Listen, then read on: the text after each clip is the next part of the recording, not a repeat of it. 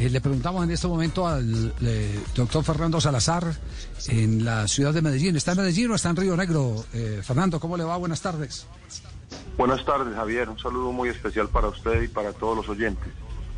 Lo llamamos porque en sus redes sociales usted en las últimas horas ha enviado un signo de interrogación sobre el torneo profesional colombiano. es decir, que hay inquietudes sobre la fecha y modelo en el que se debe realizar el, campeonato. Eh, ¿Qué ha pasado en este momento? Eh, eh, ¿Qué se puede decir? ¿Qué alcance tiene esta, esta nueva administración de la DIMAYOR? Pues Javier, nosotros realmente estamos a la espera de que se modifique el 993, que llegue la modificación completa. Hay una parte que parece que se ha aprobado ya. Mm, entonces, en ese sentido, necesitamos saber específicamente qué va a pasar, si nos van a permitir no concentrar como, como sugería inicialmente el protocolo, si podemos empezar a hacer entrenamientos colectivos y basado en hecho y en atención a que hay equipos que presentan hoy casos de COVID, pues algunos de sus deportistas, pues obviamente consideramos que si bien hay un afán una prisa por reactivar la actividad, pues también es cierto que hay que conservar la integridad y proteger la integridad de los deportistas.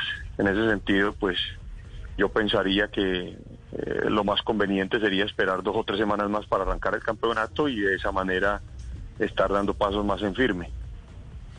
Ya, pero, pero si esperamos dos o tres semanas más, estaríamos hablando casi que terminando septiembre y empezando octubre. Y hay tiempo para, para un campeonato como el que inicialmente han pensado algunos clubes o tendríamos eh, un torneo de regiones. A ver, lo que pasa es que nosotros no podemos mm, ahora hablar de ningún sistema de campeonato hasta tanto el gobierno no se manifieste. Porque recuerde, Javier, que el gobierno había manifestado que debería ser en una sola sede, en una burbuja. Eso es casi que inviable para nosotros, pues como, como fútbol profesional aglutinado desde Di Mayor. En ese orden de ideas habrá que esperar las modificaciones que ellos refieran y creería yo que se puede desarrollar tranquilamente el campeonato que se había sugerido el que se había planteado, el que planteó el señor Tulio Gómez de la América, y basado en eso pues tendremos el, tiempo suficiente. Creo yo que la tercera semana de septiembre sería oportuno porque ya ha bajado el COVID, porque la curva se ha aplanado, porque pues seguramente tendremos incluso avances importantes en el tema de la vacuna y bajo esos parámetros, pues lo más importante y fundamental para nosotros antes que el tema económico es el tema de la protección de la integridad de los deportistas y de nosotros mismos. Entonces, en ese orden de ideas, consideramos oportuno esperar, esperar que dice ahora eh, que, cuál la expresión del gobierno, que quieren ellos, si nos permiten hacer el campeonato que nosotros tenemos diseñado, o si en su defecto habrá que recurrir al, a los diseños de campeonato que se habían planteado por algunos de nosotros, como en el caso particular de Águilas Doradas, el de dos grupos de 10 para, para terminar de definir esto, pero que ahora sería muy complejo por el tema de las fechas y lo apretado del calendario. Ya, eh, ustedes propusieron dos, dos eh, campeonatos de 10, ¿cierto? Sí. Eh, pero hay otros, hay otros que están proponiendo un campeonato de, de cuatro regiones con cinco equipos. ese también es viable. ¿Cómo, cómo es el cruce ahí de números? Porque yo sé que usted, yo sé que usted tiene en la cabeza cuáles son las obligaciones con la televisión. Y, y, es, y es parte como de, todo el cacumen que le han tratado de meter para resolver el torneo. Pues Javier, hay unos compromisos claros con la televisión en, en fechas y en número de, de, torneos a lo largo del contrato. Después de eso, pues seguramente habrá unos acuerdos de buena voluntad planteados y liderados por nuestro presidente Fernando Jaramillo, que creo que van por muy buen camino en atención a que pues esta pandemia nos ha afectado a todos y, tenemos que buscar entre todos soluciones. Es que hay que ser positivos, hay que tener un lenguaje muy asertivo y siempre ponernos en el lugar del otro. En ese orden de ideas creo que vamos a avanzar, vamos avanzando paso a paso, estamos esperando, repito, que el gobierno nos informe pues sobre la modificación de la 993 y basado en eso, una vez sepamos si debemos concentrarnos y vamos a tener los días que el gobierno exigía en principio, que ahora al parecer ya han entendido, porque pues es importante que haya gente del deporte muy vinculada al tema de la salud para poder buscar un norte conjuntamente. Y basado en eso, pues hemos logrado, Javier, eh, o estamos a la espera de que se sigan dando avances significativos como los que hasta ahora se han, se han logrado conseguir. Entonces, yo pensaría que lo básico es esperar eso y una vez sepamos, pues ya el diseño del campeonato puede ser por zonas. Yo lo que sí supongo es que hay zonas donde va a ser muy difícil desarrollar el fútbol Hay ciudades donde por el tema de, los traslados aéreos va a ser muy complejo, pese a que hoy entiendo que se han abierto eh, casi todas las rutas del país eh, para el tema de para el tema de los vuelos. Es importante saber ya que Medellín, Cali, Barranquilla, Bogotá, Bucaramanga, Cúcuta, incluso San Andrés ya están en operación o van a estar muy, muy rápidamente eh, en operación los, los, aeropuertos y basado en eso pues se podría desarrollar en las sedes con lo que se ha planteado originalmente que es un acuerdo con alguna aerolínea para desarrollar los vuelos charter y de esa manera pues no solamente buscar eh, aprovechar las, las sinergias en el tema de la optimización de los recursos, sino además de eso, pues intentando también, Javier, el riesgo mínimo de nuestros deportistas, de nuestros colaboradores, de todos los que pertenecemos a los a la industria del fútbol a través de los de los distintos viajes en aerolíneas comerciales.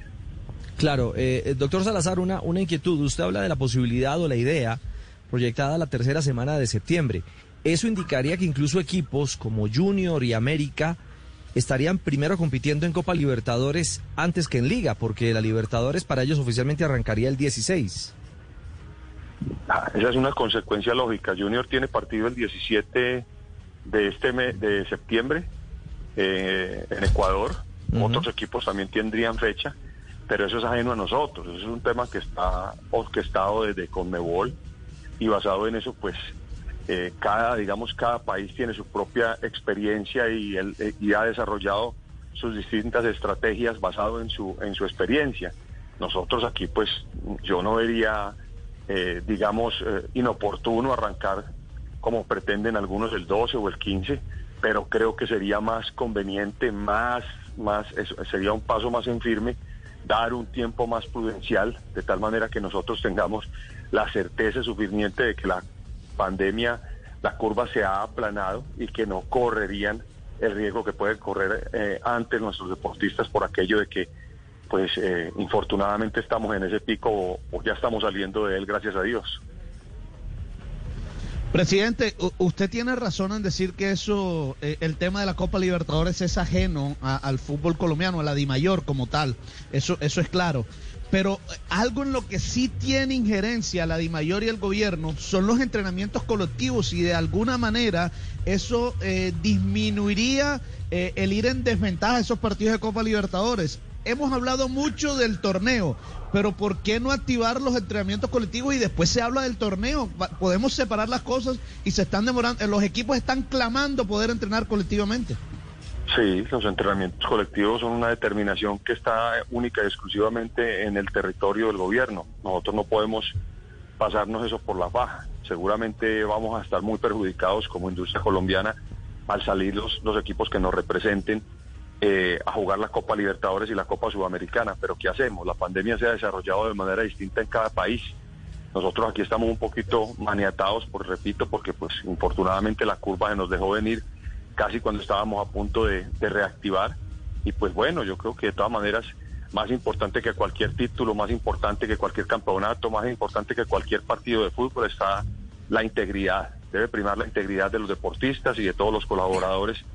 Eh, repito que estamos inmersos en la actividad, en la industria, y basado en eso, pues nosotros estaremos atentos y, vigilantes a, a que nos dé el visto bueno para comenzar entrenamientos colectivos, para que esos equipos que están en certamen internacional lo puedan hacer también y de esa manera, pues hombre, tratemos de ir lo más, lo mejor preparados posible a los certámenes internacionales que son bien importantes para nuestro, nuestros clubes. José Fernando, con, un saludo muy especial, eh, una inquietud matemática. Si de pronto les toca hacer un torneo más corto, se perjudican los equipos que están peleando descenso, que ya ustedes aprobaron que el descenso vaya hasta mitad del año entrante. ¿Lo compensarían de pronto con el número de fechas, si llegas a pasar eso, con el número de fechas del 2020-21, primer semestre? A ver, don Jaime, buenas tardes. Lo primero que había que tomar en esta asamblea que se presentó era tomar una decisión práctica. Puede que no sea la perfecta, puede que no sea la ideal, pero se tomó una decisión práctica. Y yo valoro el, liderazgo del presidente Jaramillo en atención a lograr que el campeonato simplemente se desplazara seis meses por aquello de todo lo que hemos vivido y porque infortunadamente no hemos podido estar en actividad. Entonces yo creo que habrá tiempo suficiente, de hecho lo tenemos, para evaluar las propuestas. Lo que tenemos nosotros que esperar es que el gobierno nos dé el visto bueno.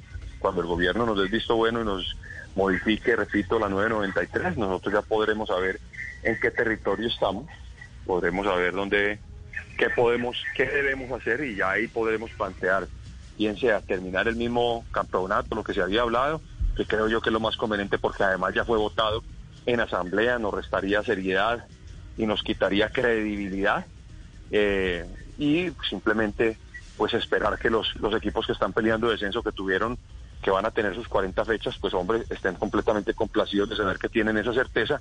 Ahí los más afectados serían los equipos que están compitiendo en la B. Si se pudiera hablar de afectación en particular, porque finalmente aquí estamos afectados todos, de una u otra manera, estarían afectados en el, en, en el sentido de que no podrían ascender ahora en diciembre, pero que realmente obedece a un tema de que no se tendrán las fechas, no se no se tendrían las fechas también que se deberían garantizar para poder conseguir el ascenso. Bueno, doctor Fernando Salazar, muchas gracias. Eh, como siempre, ha sido placentero escuchar eh, eh, sus apreciaciones. Vuelvo, insisto, y esto no es de ahora, lo venimos diciendo desde hace mucho rato. Si hay algún dirigente que se está dedicando exclusivamente al proyecto futbolístico del torneo colombiano, es el eh, propietario, el mayor accionista del equipo Águilas Doradas de Río Negro. Un abrazo, muchas gracias. Muchas gracias Javier y gracias por esas palabras. Un fuerte abrazo para ustedes y para todos los que nos están escuchando. Ah, oiga, no, eh, lo que sí tengo que... Allá nos colgó, sí, sí, sí. te- no, tenía que decirle que lo cogió la noche, porque es el único equipo que no ha puesto a Messi con la camiseta de, de su club. Todos, Sí, ¿no, de resto todo el mundo está poniendo, Todos. todo el mundo está colocando a Messi. Eh, Bucaramanga lo puso, Junior de Barranquilla también eh, Ya lo puso. tenemos firmado, Bueno, son los hinchas. La cuenta de Ah, fans Santa- del Boca. En Santa Fe. Sa- Santa Fe también, Boca también lo puso, sí. Sí, la cuenta de fans de Sí. Boca, eh, una nueva contratación, dice. Bueno, antes, un antes de ir a, un nuevo corte... tiene un Ah, contrato firmado con, con Messi. ¿eh? Después, del, después del corte, les voy a contar qué club tiene ya un contrato firmado con Messi. Y no es No, Barcelona. no le crean a, no le crean a JB, ¿Ah, sí? no le crean. No, no, sí. A mí no me ¿Eh? gusta. Ah, no, Javier Hernández Bonet, por Pero favor. suéltalo, suéltalo No, no. de una vez. Después de la pausa.